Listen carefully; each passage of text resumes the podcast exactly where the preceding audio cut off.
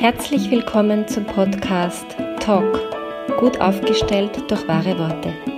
Mein Name ist Claudia Schwabeckel und ich liebe es, Klartext zu sprechen und Dinge sichtbar zu machen. Schön, dass du dabei bist.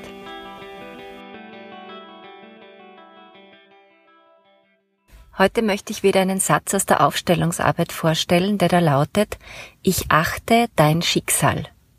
Wann immer ich Vorgespräche führe für die Aufstellungen und mir Menschen von ihren Eltern erzählen, die ganz schrecklich zu ihnen waren, dann höre ich mir das an und eine der ersten Fragen, die ich stelle, ist, was hat deine Mutter oder was hat dein Vater für ein Schicksal? Was haben die erlebt, dass die so sind, wie sie sind?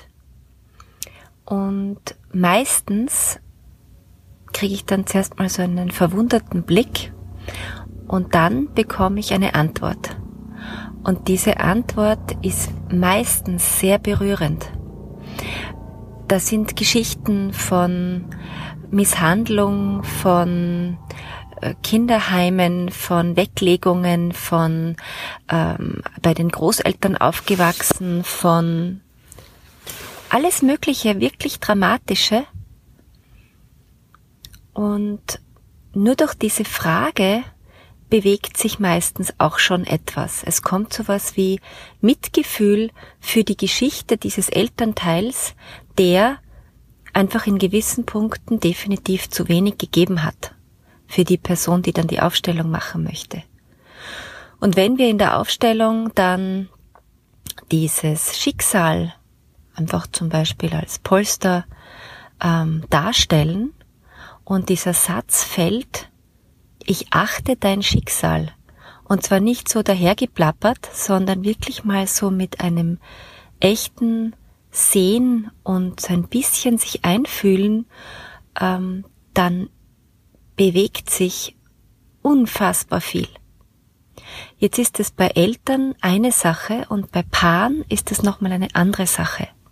Ich bereite ja gerade diesen Online-Kurs Couple Talk vor, der ab Mai ist und beschäftigt mich deswegen sehr viel mit Paardynamiken. Und auch da ist so die Frage, okay, warum ist eigentlich mein Partner oder meine Partnerin genauso geworden, wie sie jetzt ist? Und was ist denn eigentlich ihr Schicksal? Und gibt's daran irgendetwas, wo ich sowas wie ich achte dein Schicksal in mir finden kann? Wie war die Elternbeziehung meiner Partnerin oder meines Partners? Und kann ich dadurch besser erfassen, warum diese Person jetzt so ist, wie sie ist?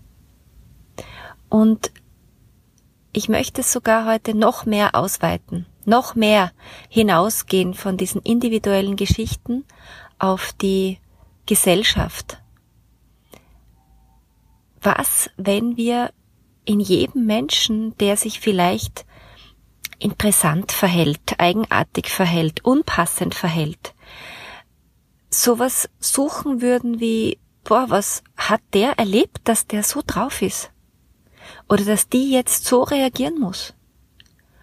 Und vielleicht hilft dieser Satz, ich achte dein Schicksal, um mit diesen Menschen, mit diesen Situationen ganz anders umzugehen. Und selbstverständlich dürfen wir das oder sollen wir das auch bei uns selbst machen im Sinn von Selbstliebe. Wenn ich zum 130. Mal auf die gleiche Weise auf eine Situation reagiere, sprich ein Muster fährt mit mir kutschen, und ich kenne die Geschichte, die ich erlebt habe mit meinen Eltern oder mit meinen Großeltern oder mit wem auch immer, und ich gehe in sowas hinein wie, ja, ich achte mein Schicksal, ich hab's echt nicht leicht gehabt in dem Punkt und deswegen bin ich in diesem Muster noch so gefangen, dann kommt sowas wie Selbstliebe, Selbstakzeptanz, ein Annehmen dessen, was da ist. Und das ist das, worum es mir heute in dieser Folge geht. Probier es aus. Find deine Wahrheitsstimme wieder, wenn du willst. Und nicht vergessen, lösen, lachen, leichter werden.